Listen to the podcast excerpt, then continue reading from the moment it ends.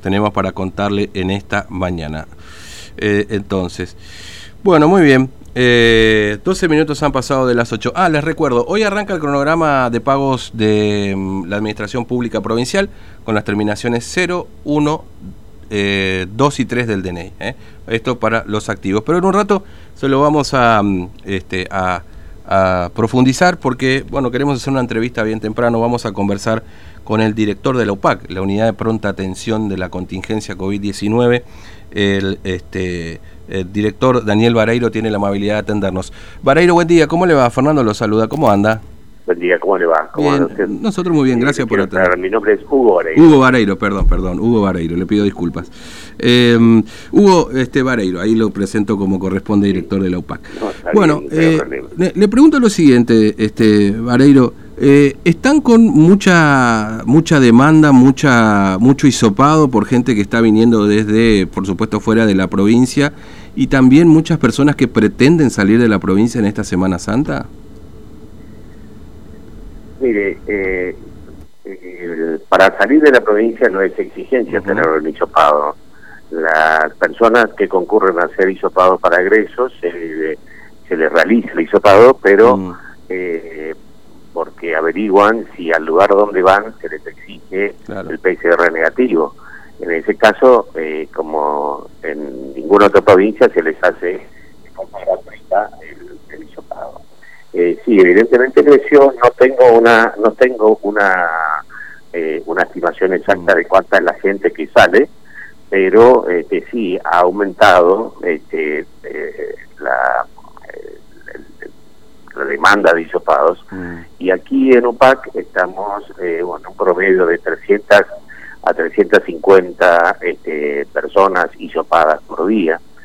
Y en Mansilla este, estamos haciendo y eh, controlando a las personas que ingresan y desde el día miércoles pasado hasta el día de ayer y tenemos un promedio de eh, 450 personas por día que ingresan a, a- a la provincia, digamos, Claro. ¿no?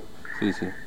Este, todo, por supuesto, con, con un hisopado. Este- esto, ¿Esto significa que puede haber algún tipo de demora eventualmente con el resultado, eh, esta mayor demanda, o, o, o no, digamos, no impacta por ahí en ese sistema?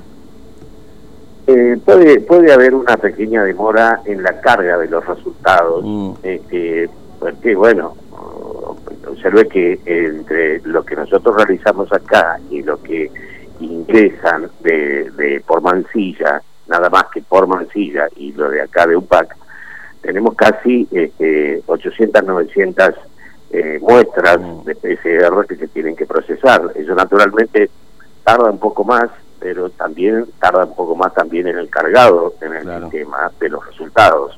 Sin tener en cuenta, siguen haciendo los rastrillajes en los distintos barrios y este, también eh, los controles Mm. del quinto y décimo día que se realizan en los centros de salud y hospitales este, de todas aquellas personas que ingresaron y que por protocolo asumen el compromiso de hacerse el, el hisopado al quinto día y al décimo, y así también este, los eh, hisopados que están realizándose en todo el interior de, de- de la provincia, digamos, ¿no?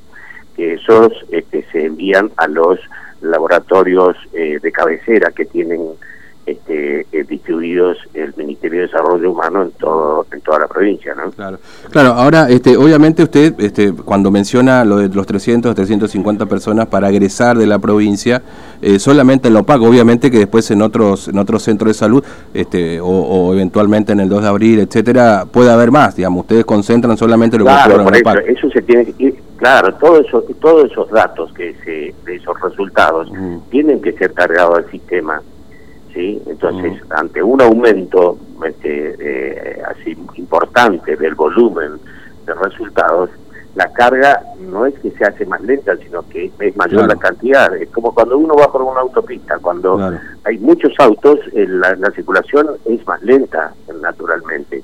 Uno no puede ensanchar la autopista de, un día para mm, otro.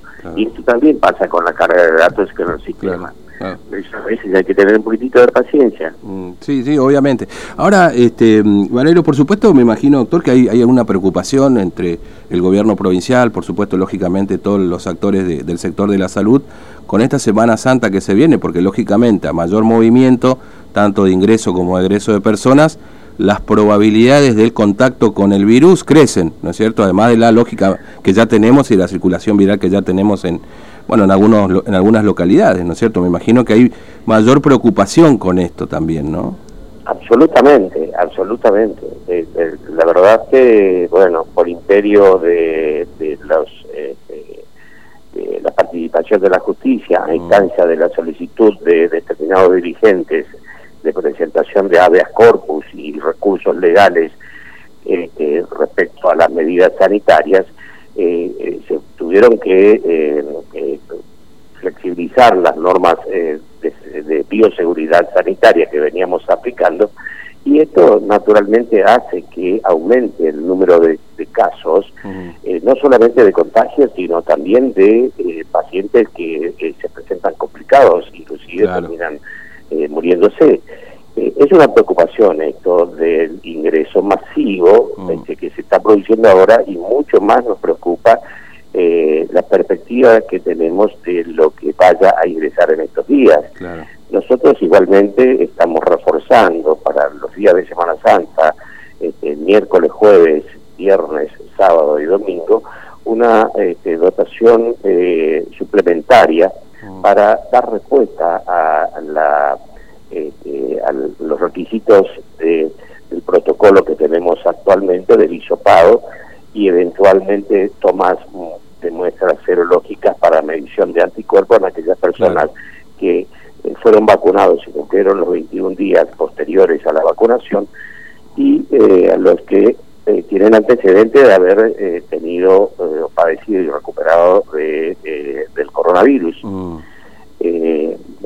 todo esto en el marco de dar una respuesta siempre satisfactoria a la gente, dándole calidad y seguridad de que lo que estamos haciendo lo hacemos con este, el rigor científico eh, que tenemos acostumbrado en la provincia de Formosa en nuestro sistema sanitario. Eh, doctor Valerio, le agradezco su tiempo, ha sido muy amable, ¿eh? que tenga buen día. A usted, por favor. Un abrazo. Gracias a usted. Hasta luego.